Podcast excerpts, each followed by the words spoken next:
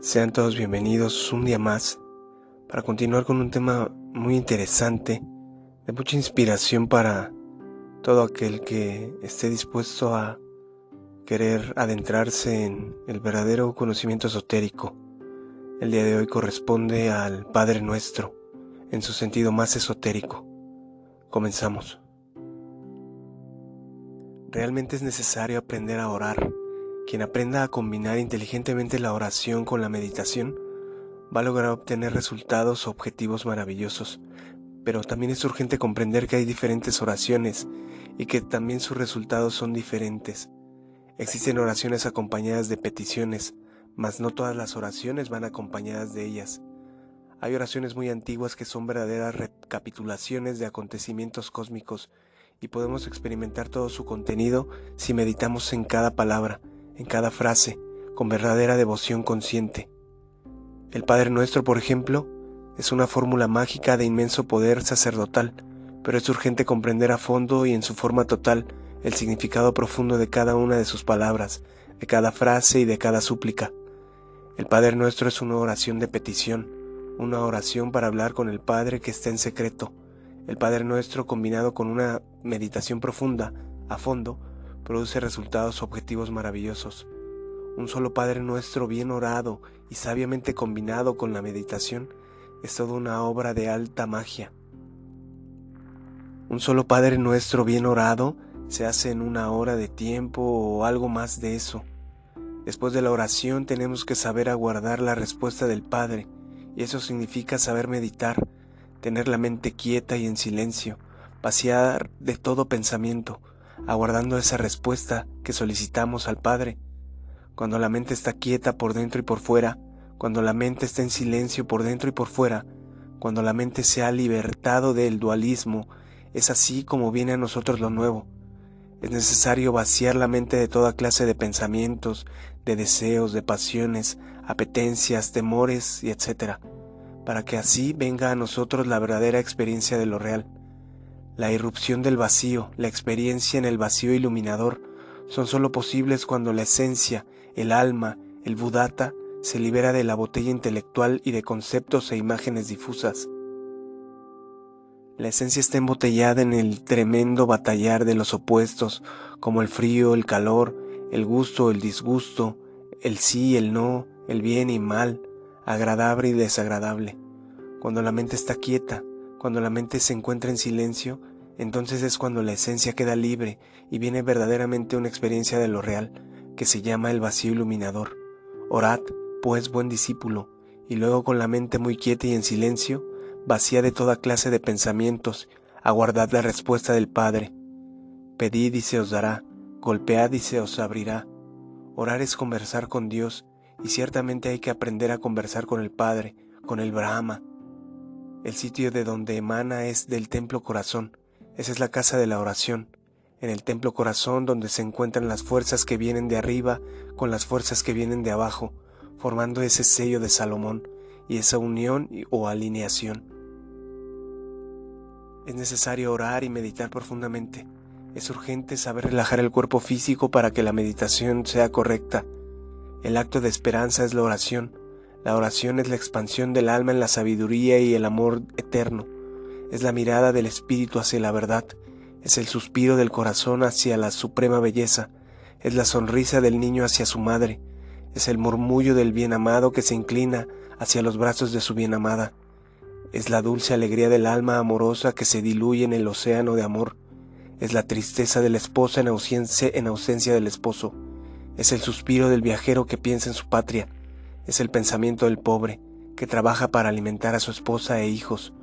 Oremos en silencio y elevemos hacia nuestro Padre desconocido una mirada de confianza y de amor. Aceptemos con fe y resignación la parte que Él nos ha dado en las penurias de la vida, y todos los latidos de nuestro corazón serán palabras de oración. Nos preguntaremos, ¿acaso tenemos necesidad de mostrar a Dios aquellas cosas que le pedimos? ¿Él no conocerá lo que nos es necesario? Si lloramos, ofrezcámosles nuestras lágrimas.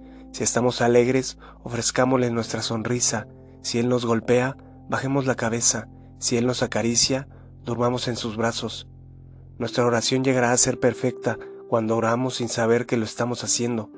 La oración no es un clamor que ensordece a los oídos, es un silencio que penetra en el corazón. Dulces lágrimas vienen a humedecer los ojos y los suspiros escapan como el humo del incienso.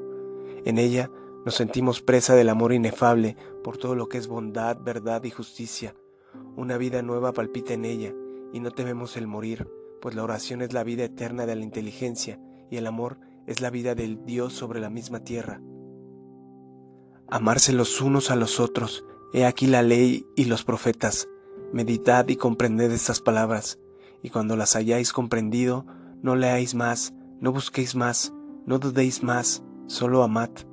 No seáis más sabios, no seáis más eruditos, solo amad. Esta es toda la doctrina de la verdadera religión. Religión significa caridad y Dios mismo no es sino amor. Os he dicho ya que amar es dar.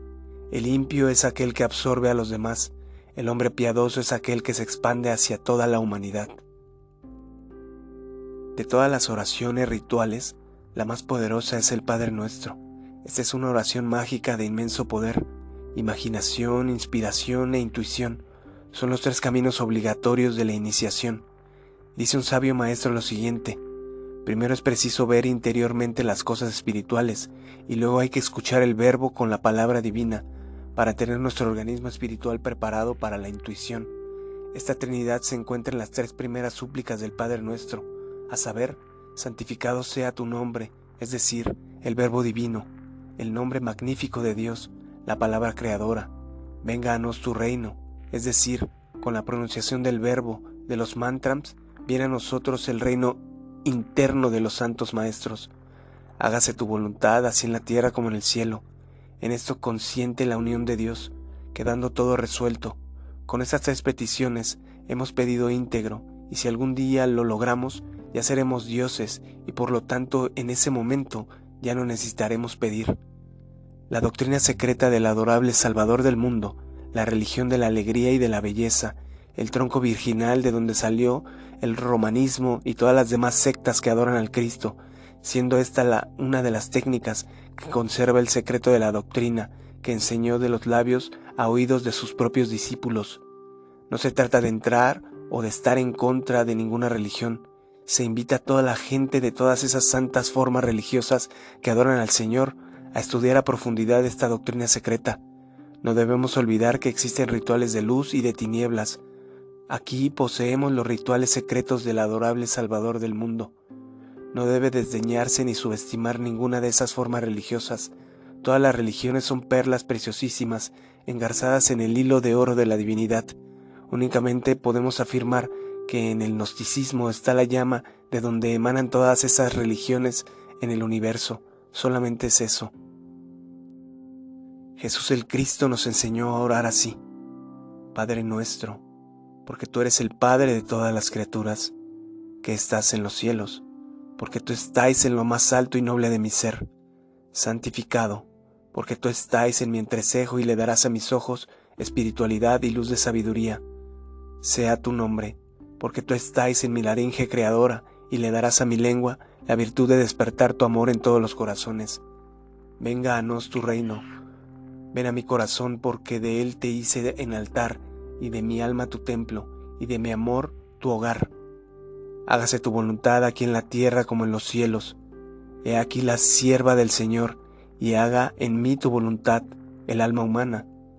El paz nuestro, dánoslo hoy. Los alimentos y todas nuestras necesidades mentales y espirituales Tú eres el dador de todos los bienes. Perdona nuestras deudas así como nosotros perdonamos a nuestros deudores.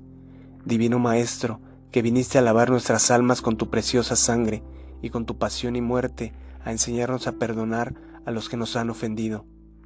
Y no nos dejes caer en tentación y líbranos de todo mal y peligro.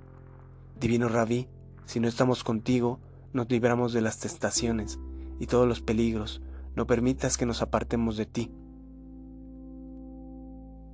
Padre mío, Señor mío, Dios mío, te ruego y te suplico que me concedas estas gracias, fuerza espiritual para no desfallecer en el camino esotérico, sabiduría para poder discernir entre lo correcto e incorrecto, entre lo evolutivo y lo involutivo, continuidad de propósito para no abandonar el trabajo esotérico que se quiere iniciar, humildad para aceptar y reconocer mi realidad, y todo cuanto consideres que me es necesario para no ser un desgraciado y poder acercarme a ti. Hágase, cristalícese, materialícese, siempre de acuerdo a tu voluntad. Así sea, así sea, así sea. Es de suma importancia observar que éste se construye de siete partes que se relacionan cada uno con una ubicación del cuerpo para su identificación. Esa oración se hace en meditación profunda, adorando a esa estrella inefable de la cual salió nuestro íntimo mismo, y así aprenderemos a hablar con nuestro Padre que está en secreto. Esto necesita de una explicación, veamos. Nuestro Padre es ante todo una llama de fuego ardiente, y toda llama es susceptible de expansión ígnea y de desarrollo, desenvolvimiento, evolución e independencia. De cada una de sus chispas, haced el experimento con una llama cualquiera y veréis que esa llama puede expandirse por todas partes y que cada una de sus chispas puede convertirse en una llama independiente. Llevad este ejemplo ahora hasta la aurora del Mahavantara y entonces comprenderéis cómo vuestros padres celestiales os engendraron a nosotros. Se os enseñó el Padre nuestro, precisamente para que aprendiéramos a conversar con vuestro Dios interior, y sin embargo andan buscando subterfugios dentro de las escuelas. Qué necios somos. El Padre nuestro sirve para conversar con ese Dios. El Padre nuestro es la oración más perfecta, porque tiene siete peticiones mágicas. Cuando Jesús oraba, oraba al Padre que está en secreto, y nos dejó una oración, la que es este Padre nuestro. Esta oración es mágica 100%, se lleva un par de horas, como bien dijimos, por lo menos orarlo, porque cada petición se hace a ese Padre es mágica. El error que se comete es rezarla de forma mecánica y no tiene así ningún resultado. Esa oración hay que desmenuzarla, analizarla, y para ello debemos de llevar al cuerpo a la meditación, que ningún músculo se encuentra en tensión. Entonces, ahí llegar a la concentración, y combinando esta oración con la meditación, podremos ver reflejados los inmensos alcances de ella. Muchas gracias por su atención. Nos encontramos en la siguiente.